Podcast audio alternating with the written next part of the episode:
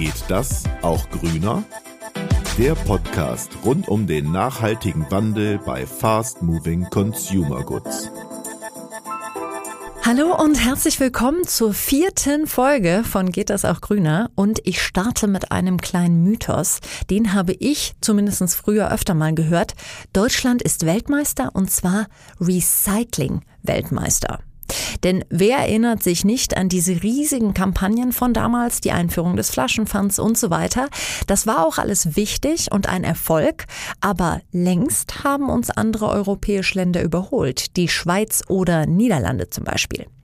Tatsache ist, wir recyceln weiter und das im Vergleich immer noch nicht schlecht, aber die Quote hat sich seit Jahren nicht verbessert. Komisch eigentlich, in Deutschland optimiert man ganz gerne vor sich hin, aber klar ist, zeitnah muss und wird sich etwas ändern, denn die EU macht Druck. Klimaneutralität gelingt eben nicht durch ein Weiter so. Wir schauen heute also auf die Zahlen. Wie viel wird in Deutschland recycelt und warum landet immer noch so vieles in der Verbrennung?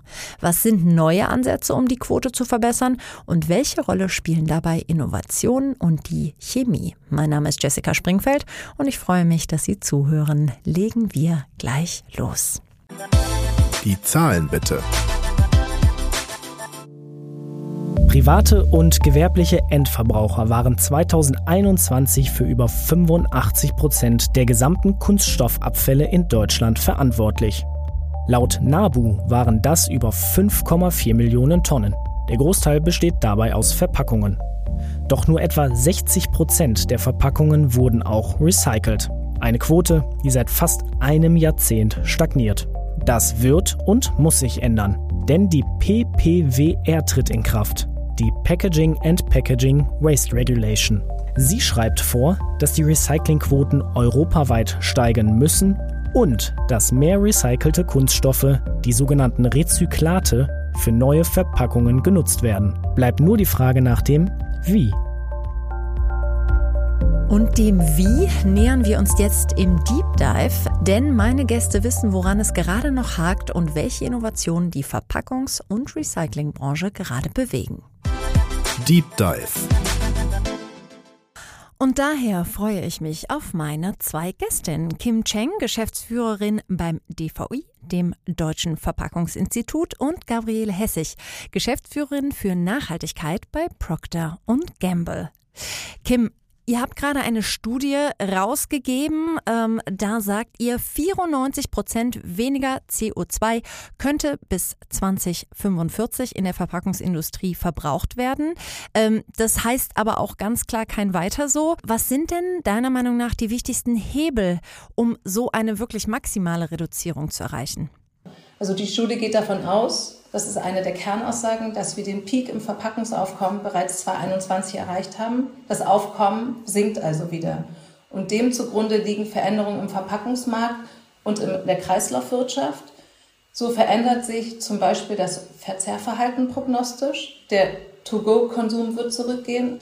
Wir gehen prognostisch dieser, mit dieser Prognose aber auch von einem Nachlassen der Kaufkraft aus.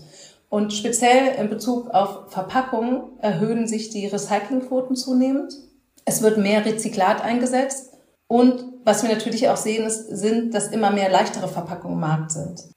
Ihr richtet jedes Jahr den deutschen Verpackungspreis aus und ähm, dort guckt ihr euch dann besonders zukunftsfähige Verpackungen an. Ist da auch der Trend Nachhaltigkeit oder was für Trends siehst du dort? Ja, absolut. Und wir sehen jetzt auch, dass ähm, auch in diesem Jahr ähm, knapp die Hälfte der Einreichungen im Bereich Nachhaltigkeit unterwegs ist. Und dort speziell, wenn man sich die Einreichung anguckt, haben wir das Thema Kunststoffsubstituierung. Das ist ein Megathema. Dann das Thema Recyclingfähigkeit über Monomaterial, also sprich ähm, Hersteller, die nur eine bestimmte Kunststoffart einsetzen, damit die Verpackungslösung besser recyclingfähig ist. Und das eben das große Thema, über das wir schon sprachen, Materialreduktion. Im Kosmetikbereich kommt das Thema an, wo dann bestimmte Folien weggelassen werden, dann an andere Art von Verschlüssen gearbeitet wird, ähm, um eine Organität hinzubekommen. Ähm, und das Thema Rezyklat ist weiterhin ein Thema, was viel im Bereich Nachhaltigkeit eingereicht wird. Innovationen in der Verpackungsindustrie senken den CO2-Fußabdruck im besten Fall also kontinuierlich. Trotzdem landen die Verpackungen natürlich irgendwann in den Verwertungsanlagen. Und auch dort gibt es zum Glück Innovationen. Bisher gab es zwei Möglichkeiten. Im besten Fall wird der Müll mechanisch recycelt, heißt die Stoffe werden sortiert, gegebenenfalls gewaschen, zerkleinert, wiederverwertet. Wenn das jedoch nicht möglich ist, weil das Material verdreckt ist oder mit anderen Materialien verklebt ist, dann landet es in der Verbrennung und das ist natürlich zu vermeiden. Deswegen gibt es nun eine dritte Option, das Advanced Recycling. Gabi, was steckt denn dahinter? Im Advanced Recycling äh, verbergen sich verschiedene Recyclingverfahren, die vom physikalischen Recycling bis zur Pyrolyse gehen, also bis zu Verfahren, die runtergehen auf die Monomere, mit der man wieder zurückkommt auf den gesamten Baukasten der Chemie. Und wenn wir uns die Verfahren anschauen, dann sind diese Verfahren komplementär. Wo mechanisches Recycling genutzt werden kann, ist das immer vorzuziehen, weil es einfach einen geringeren Energieverbrauch hat. Nur nicht alle Materialien, nicht alle Verpackungen äh, und Produkte, wenn man jetzt mal denkt an Matratzen oder Zahnbürsten, können mechanisch recycelt werden. Und aus dem Grunde, wenn wir diese Kreislaufwirtschaft umsetzen wollen, braucht es eben mehr Verfahren als nur das mechanische Recycling. Das ist also sozusagen ein weiteres Standbein. Jetzt hast du das gerade so schön gesagt, ja, physikalisches Recycling geht bis zur Pyrolyse. Ich persönlich weiß nicht, was die Pyrolyse ist. Könntest du in ganz einfachen Worten das vielleicht einmal kurz erläutern? Vereinfacht gesagt ist die Pyrolyse ein Umwandlungsprozess, wo unter Ausschluss von Sauerstoff und unter Einsatz von viel Energie die chemischen Bindungen der Materialien wieder gespalten werden, so dass ich wieder auf die Startmaterialien zurückkomme. Ähm, wenn man sich die verschiedenen Verfahren im Bereich des chemischen Recycling anschaut, dann sind die ja sehr energieintensiv. Du hast es selber gesagt. Ähm, je sozusagen komplizierter es wird, desto größer ist der Einsatz. Ähm, lohnt sich das denn dann überhaupt? Wenn unser Ziel ist, dass wir defossilisieren, lohnt sich dieser Einsatz. Und ich glaube, das ist der, der Gedanke, der für diese Diskussion wichtig ist. Wir wollen ja nicht dort aufhören, wo ich mit klassischen Verfahren enden kann, sondern unser Ziel ist eine vollständige Kreislaufwirtschaft. Und entsprechend wollen wir nicht guten Rohstoff verbrennen, thermisch verwerten, sondern wieder zurück zu neuen Rohstoffen machen. Und um das zu tun, brauche ich eben mehr Verfahren als nur das mechanische Recycling. Gabi, letzte Frage an dich. Wenn dieses Verfahren doch eigentlich so vielversprechend erscheint, warum hört man in Deutschland darüber noch nichts? Wir haben jetzt in Deutschland und in Europa und wahrscheinlich weltweit einen verstärkten Bedarf nach Rezyklaten. Das heißt, wir kommen jetzt an die Stelle, wo einfach die klassischen Verfahren für die Zukunft nicht mehr ausreichen werden. Und aus dem Grund denke ich, die Diskussion zu neuen innovativen Verfahren mit einer anderen ähm, Leidenschaft geführt werden müssen. Was notwendig ist, um hier weiterzukommen, ist sicherlich eine regulatorische Klarheit, denn in viele dieser neuen Verfahren muss investiert werden. Und solange da der Gesetzgeber keine regulatorische Klarheit geschaffen hat, wird es einfach mit Investitionen weiter hängen. Bei Gabi war es gerade so, dass sie gesagt hat, naja, um chemisches Recycling weiter nach vorne zu bringen, da bräuchte es schon auch die Hilfe der Politik. Ähm, wie siehst du das generell? Welche politischen Rahmenbedingungen braucht es deiner Meinung nach, um den CO2-Abdruck der Verpackungsindustrie weiter massiv zu verringern? Was wir im Moment sehen, ist natürlich, dass der europäische Gesetzgeber extrem nach vorne geht über die Europäische Verpackungsverordnung PPWR Dort sind massive Veränderungen in der Industrie vorgesehen, die dann auch dazu führen werden, wie wir es schon prognostiziert haben, dass, dass die THG-Emissionen reduziert werden. Was aus meiner Sicht total wichtig ist, neben den politischen Rahmenbedingungen, dass wir überlegen, wie die Konsumenten besser mitnehmen. Wir brauchen die Konsumenten, wenn es um das Thema ähm, Mülltrennung geht, wo welche Verpackung äh, führe ich welchem Abfallmanagementsystem zu. Das heißt, was kommt in die äh, in den gelben Sack, was kommt vielleicht in PPK. Ähm, und wir müssen es schaffen als Industrie, dass diese Verpackung beim Konsumenten einen Wert hat. Weil das, was einen Wert hat, das schätze ich. Und das, das führt nicht dazu, dass ich es in Straßengraben werfe oder ins Littering. Und nur dann komme ich zu diesem Closed-Loop-Verfahren und zu einer Kreislaufwirtschaft. Da ist natürlich die Pfandflasche ein ganz gutes Beispiel. Vielen lieben Dank, Kim, vielen lieben Dank, Gabi, für eure Einschätzung rund um das Thema. Wir hören also, chemisches Recycling könnte ein Hebel sein, um die Recyclingquote zu steigern. Nur kein chemisches Recycling ohne die entsprechende Recyclinganlage. Nur gibt es die eigentlich? Trendwatch Zu Beginn des Jahres 2023 gab es weltweit 140 Projekte, die sich mit chemischem Recycling befassen. Das sind gut 50 Projekte mehr als noch vor einem Jahr, ermittelte eine neue Studie des Marktforschungsunternehmen Ecoproc. Die federführenden Unternehmen kommen dabei aus verschiedenen Sektoren. Chemie- und Ölunternehmen, Technologieanbieter oder spezialisierte Startups. Die Mehrheit der Projekte setzt dabei auf Pyrolyseverfahren. Doch kommerziell werden die Anlagen noch kaum genutzt, denn bei den meisten handelt es sich um Pilotprojekte. Ob ein wirklicher Boom um die neuen Recyclingverfahren entsteht, wird vor allem von der Politik abhängen. Denn politische Richtlinien und Rahmenbedingungen fehlen bisher fast überall. Und dem Wie nähern wir uns jetzt im Deep Dive, denn meine Gäste wissen, woran es gerade noch hakt und welche Innovationen die Verpackungs- und Recyclingbranche gerade bewegen. Collaboration Insights und dafür freue ich mich auf meine zwei nächsten Gäste. Einmal Dr. Alexander Hoffmann, er leitet die Abteilung Kreislaufwirtschaft des Fraunhofer Umsicht und Dr. Peter Tschitschok.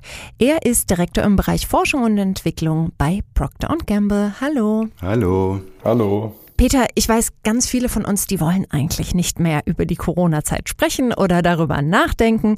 Aber ähm, nimm uns doch gerne nochmal zurück mitten in die Pandemie. Wir schreiben den Sommer 2021 und an euren Standorten fiel wie überall im Lande zu der Zeit sehr viel Müll durch Einwegmasken an. Was waren damals eure Überlegungen?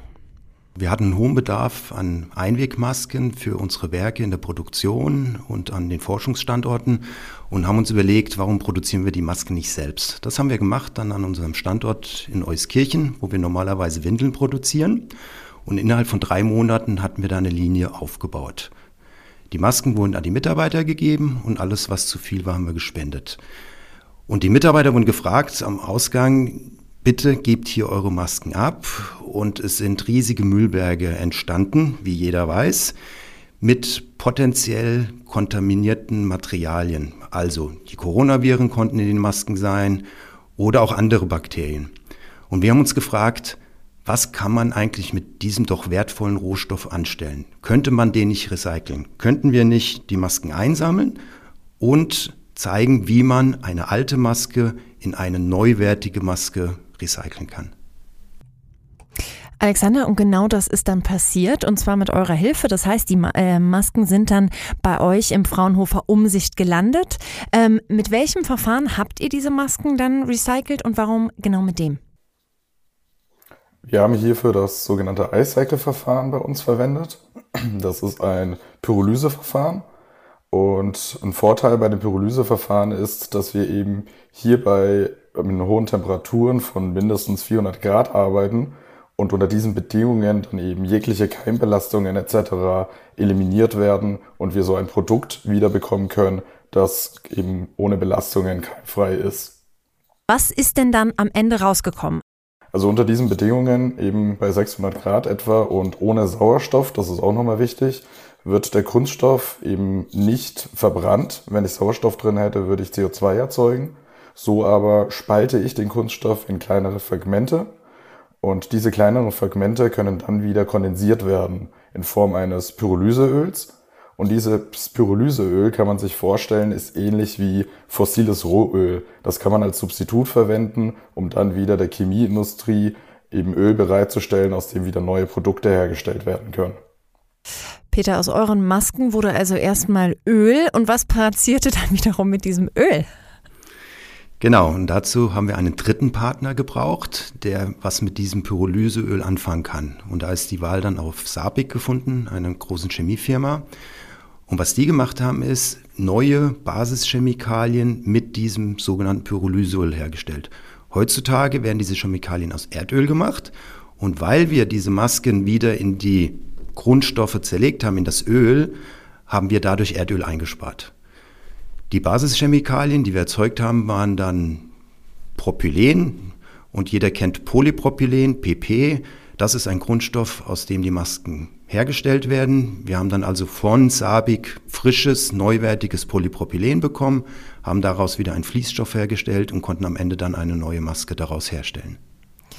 Alexander, ist das die Idealvorstellung? Geforscht ja an Kreislaufwirtschaft. In dem Fall war es dann wirklich Maske zu Maske? Genau, das wäre das sogenannte Closed Loop Recycling. Das ist natürlich eine sehr ideelle Art und Weise, wie man Produkte wieder recyceln kann. Grundsätzlich geht es aber darum, im größeren Ganzen den Kohlenstoff im Kreislauf zu halten. Das heißt, klar wäre es super, wieder zum selben Produkt zu gelangen. Wichtig ist aber, dass dieses Produkt nicht irreversibel wieder als CO2 verloren geht. Das heißt, auch eine Nutzung des Öls, um andere Produkte wieder zu erzeugen, wäre denkbar. Schön ist es natürlich, diesen geschlossenen Kreislauf zeigen zu können. Du hast gesagt, es ist etwas ideell. Ähm, der Vorwurf kommt manchmal ähm, sozusagen, dass man sagt, naja, also bei solchen Pilotprojekten, ja klar, das sind ideale Voraussetzungen, aber in der Realität würde es wahrscheinlich nicht funktionieren. Was sagst du zu solchen Vorwürfen? Es wurde bereits gezeigt, dass einige Pyrolyseverfahren mittlerweile auch schon in diesem Maßstab arbeiten können, dass sowas eben möglich wäre.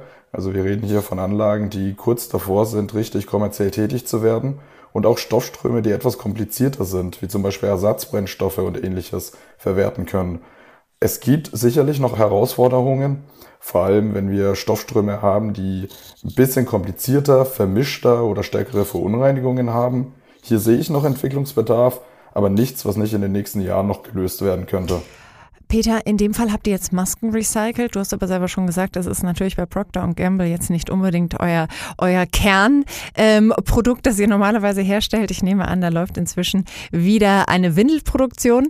Ähm, für welche anderen Verfahren wäre denn aber für euch chemisches Recycling noch interessant? Wo siehst du das? Ja, wichtig ist mir immer zu betonen, dass alle Recycling-Technologien komplementär sind, also die ergänzen einander. Und wenn wir jetzt an Verpackungen denken, die kann man mechanisch recyceln, wenn es Monomaterialien sind und sollte man auch mechanisch recyceln. Wenn wir jetzt aber an Produkte denken, wie zum Beispiel eine Zahnbürste, wie zum Beispiel Hygieneprodukte für Babys oder, oder Darmbinden, da wird es komplizierter. Da ist das mechanische Recyceln an den Grenzen und da kommen dann neue Technologie- oder Recyclingverfahren ins Spiel, wie zum Beispiel das chemische Recycling. Jetzt, Alexander, hast du es gerade schon ähm, angesprochen. Ähm, es gibt ein paar Anlagen, die kurz sozusagen vor der Öffnung stehen, die das demnächst möglich machen. Stand jetzt, laut Recherche gibt es rund 50 Anlagen, die das bereits tun. Das ist natürlich nicht wahnsinnig viel weltweit. Ne? Ähm, ich glaube, viele von diesen Anlagen, so wie ich das verstehe, stehen so ein bisschen vor der Herausforderung, dass nicht ganz klar ist, wo geht denn die Politik hin? Wird es äh, später was, was gefördert wird? Möchte man das? Was wäre denn deiner Meinung nach nötig, um diese Technik wirklich in die Breite zu tragen? Von politischer Seite aus sehe ich da vor allem zwei große Treiber. Das eine ist die Anerkennung von chemischen Recyclingverfahren für die Recyclingquote bei Verpackungen. Das steht im Koalitionsvertrag drinnen, dass das weitergeführt werden soll. Allerdings gibt es da bisher noch keine konkrete Regelung. Und auf der anderen Seite werden aktuell sogenannte Rezyklateinsatzquoten diskutiert. Das heißt, dass in einem Produkt ein Mindestanteil an Rezyklat drin sein muss. Und gerade wenn ich bei äh, Lebensmittelkontakt oder ähnlichem bin bei solchen Produkten, dann sehe ich da das chemische Recycling als momentan die einzige Möglichkeit, diese Produkte in so hoher Qualität, in neuware Qualität zu erzeugen. Peter, ich nehme an, du begleitest ähm, das auch, guckst dir auch an, wo sind da gerade die Regelungen? Sicherlich auch eben mit dem Blick, dass du weißt, ähm, euer Unternehmen bzw. eure Branche wird sehr viel mehr von diesen Rezyklaten ähm, benötigen. Was würdest du dir da wünschen für die Zukunft? Wie Alexander schon gesagt hat, die Bundesregierung hat im Koalitionsvertrag beschlossen, dass das chemische Recycling als optionale Recyclingmethode im Gesetz verankert wird. Ich, ich glaube, das ist wichtig, dass es da eine Rechtssicherheit gibt und nur dadurch werden dann auch die entsprechenden Investitionen in die Anlagen getätigt. Was uns immer wichtig ist, alles muss wissensbasiert sein oder auf Wissenschaft basiert sein. Also wir würden nichts machen, wo die Lebenszyklusanalyse negativ ist, sondern wir sehen das wirklich als komplementäres Verfahren, um die Kunststoffe, die heute nicht mechanisch recycelt werden können und in die Verbrennung gehen, wenigstens teilweise durch diesen chemischen Recyclingprozess dann wieder zu neuwertigen Materialien recycelt werden können. Vielen lieben Dank euch beiden ähm, für diese Einblicke und viel Erfolg weiterhin mit eurer Forschung. Dankeschön. Danke. Und wir biegen jetzt auf die Zielgerade ein, aber vorher noch ein bisschen Angeberwissen on top. Fakten zum Staunen. Mechanisch recyceltes Papier kann rund siebenmal recycelt werden, bevor die Fasern brüchig werden. Die Polymere in Kunststoffflaschen haben im mechanischen Recycling bis zu zehn Lebensrunden vor sich. Zumindest in der Theorie wäre dem beim chemischen Recycling keine Grenze gesetzt. Und das war es auch schon wieder. Vielen Dank, dass Sie mit uns abgetaucht sind in die Welt des chemischen Recyclings. Wir durchdringen immer mehr, wie eine nachhaltigere Fast-Moving Consumer Goods Branche tatsächlich aussehen könnte. Und wir sind noch lang nicht am Ende. Deshalb schalten Sie in einem Monat gerne wieder ein. Bis dahin folgen Sie uns gerne, abonnieren Sie uns und lassen Sie eine Bewertung da. Wir freuen uns. Bis bald.